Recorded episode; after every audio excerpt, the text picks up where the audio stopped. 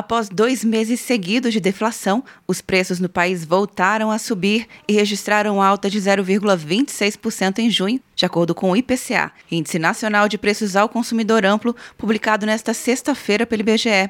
A taxa foi influenciada pelo aumento nos preços dos combustíveis após reduções nos últimos quatro meses, em especial da gasolina, que teve o maior impacto individual, destaca o gerente da pesquisa Pedro Crisanov. É o grupo dos transportes que passou de uma deflação de 1,90% em maio para uma alta de 0,31% em junho, muito por conta do comportamento da gasolina, né, que havia caído no mês de junho, subiu mais de 3%. É, e com isso, foi o segundo maior impacto entre os grupos no índice do mês, com 0,06 ponto percentual. Após as duas quedas consecutivas e com aumento de junho, o IPCA acumula alta de 0,10% no ano e de 2,13% em 12 meses. Dos nove grupos de produtos e serviços pesquisados, sete apresentaram alta no mês. O grupo com maior impacto do resultado do IPCA de junho foi a alimentação e bebidas, que aumentou em relação ao resultado de maio. Ficou com uma alta de 0,38%, foi o principal impacto no índice do mês, com 0,08 ponto percentual.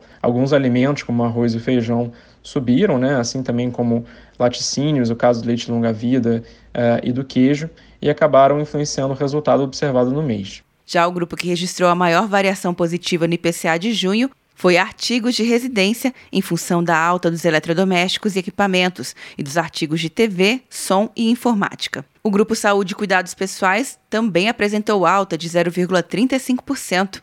De Brasília, Luciana Castro.